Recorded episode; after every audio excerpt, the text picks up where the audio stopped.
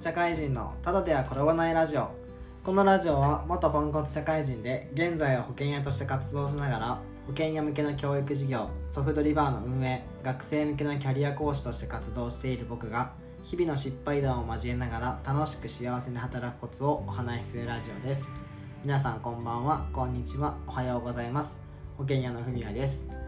はい。ということで本日のテーマはですね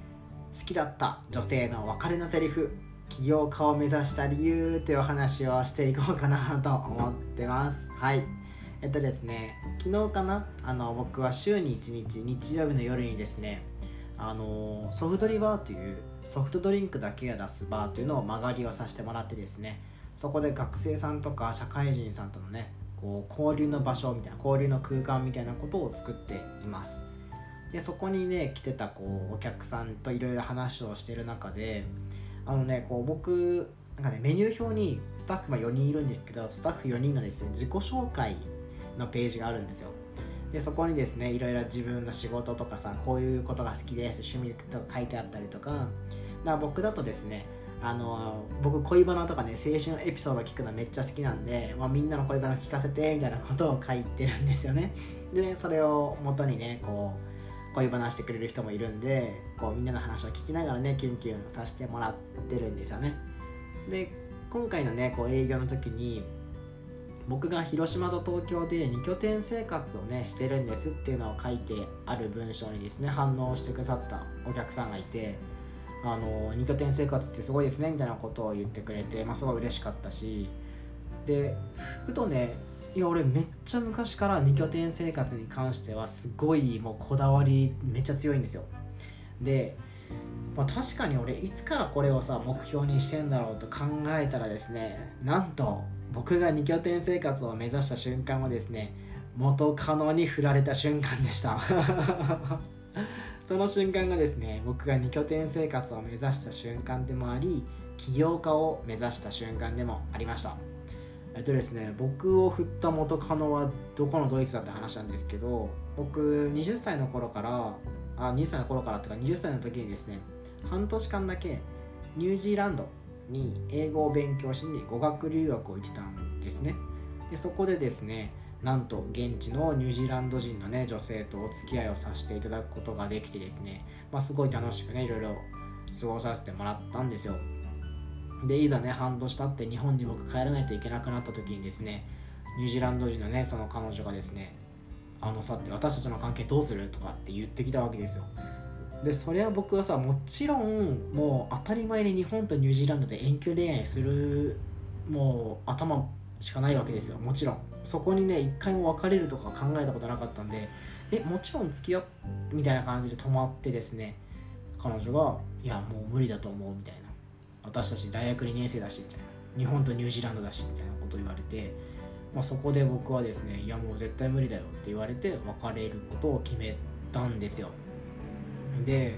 なんかねその彼女にさ「いや私たち学生だし仕事もないし無理だよ」って言われた瞬間に思ったんですよ。いややっぱりお金なんだって。いやお金っていうか働き方っていうか仕事なんだなって思ったんですよ。なんかさこうね、お互い好き者同士だし、ね、一緒にいたいと思ってるのに、まあ、日本とニュージーランドに帰る。でこれさ別に何だろうな仕事があればこの悩みってなくなるなって思ったんですよ。なんか僕が場所を選ばず働くことさえできていればなんか自分の好きだった人となんかね別れる必要ってないなってすごいその時めっちゃ感じて。それからですね僕はなんかね好きな場所で暮らせる方法ってその時はあんまりフリーランスっていう単語もまだね流行ってなかったんで普通にネットで検索したらいろんなねこう起業家の話が出てくるわけですよ。うん、でなるほどと起業家という生き方があるのかと思ってですね 起業家の本とか読んでみたりとかいろいろネットで検索したらですねいろんな情報が入ってきてメルマガとか読んであめっちゃ面白いって思って速攻ですね起業のことを教えてくださいって言ってね大学2年生だったけどなんか4 5 0万ぐらいお金払って毎月広島から東京に通ってですねあの企業の方法を学びました。で全然うまくいかないんですよ。学生企業をしようとしてうまくいかなくてその次にですねいや場所を選ばず働くどうしたらいいんだと思った時に新卒で海外転勤ねさせてあげるぜみたいな。海外転勤だけじゃなくて1年間語学留学もさせてあげてそのまま現地の企業で就職させてあげるぜみたいな会社が広島にあったんですよ。マジかよと思って。これは絶対就職するぜと思って就職したんですけどまあ実際はね入ってみるとそんなにうまくいい話今ね美味しい話ではなかったしあのね全然うまくいかなくて結局海外転勤になってね行けなかったんですよ。でまあこれもうまくいかなかったと。で次にですねいやどうしたらね場所を選ばず働けんだろうと思った時にあのプログラミングを勉強してねあの海外で働くみたいな、まあ、その時はフリーランスを目指したんですけどこれだったらいけると思ってよしと。プログラミングをね勉強して俺はねフィリピンで英語も勉強してこれで海外フリーランスになるんだと思っていざね120万円入金するぞみたいな口座のお金120万だって言って入金しようとした瞬間てかまあした後かな。した後にブーブーみたいなコロナで全部中止になりましたって言ってマジか終わったと思ったんですよ。そしたらですね保険業界の方からあの保険業界っていうのは自分でね数字をちゃんと作ってやることやっていたらどこで、ね、何をしててもいいよっていうふうに言われてこれだと思ったんですよ。これだったら自分のね好きな人と好きな場所で暮らすことができると思ってそれでね僕は保険業界に入ったんですよね。で今どうなったかっていうとまだね日本と海外で2拠点生活はまだまだ全然それはね夢物語なんだけど少なくとも僕は広島と東京では2拠点生活っていうのができるようになったんですよね。月の1週間ぐらいは広島に帰って1週間過ごしてまた東京に帰ってくるみたいな働き方ができるようになったんで、まあ、次はですね日本中どこでもなんか働けるっていう働き方にしたいしそこまでできたら今度は海外と日本を行ったり来たりしながら働くそういう働き方を実現できたらいいなっていうふうに思ったりしてますね。うん。だからねまあこんな感じであの なんかね僕のことを、まあ、振ってくれたっていうかね好きだった女性と別れたこと別れないといけなかった。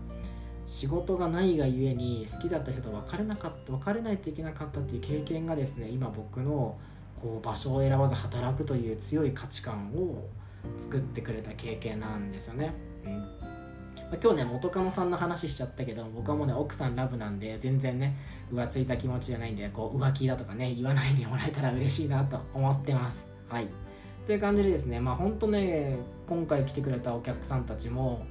みんなねシェアハウスに住んでるみたいな。もう男女ね80人90人ぐらい住んでるシェアハウスらしいんですよ。もうどんな世界みたいな。広島の田舎育ちの僕にはですね全然想像できない世界なわけですよ。うん。そんなん絶対恋愛とかめちゃめちゃ怒るじゃん。と思ってさ。いやめっちゃいいなと思ってね。もし僕今独身だったらね。いや絶対ねシェアハウスとか住みたいなっていうふうに思ったりしましたね。まあねこんな感じでなんかソフトリバーってこう自分が経験してない価値観とかね、うん、知らない世界をねどんどん見せてくれる場所なんで皆さんもね是非遊びに来てもらえたらなと思ってますはいということで本日のテーマはこんな感じですなんかね、フォローボタンとかいいねボタンみたいなところもあるんで、ぜひ押してもらえたら嬉しいです。はい、ということで、皆さんの夢や目標がどんどん実現しますように。それでは、サンキューバイバーイ。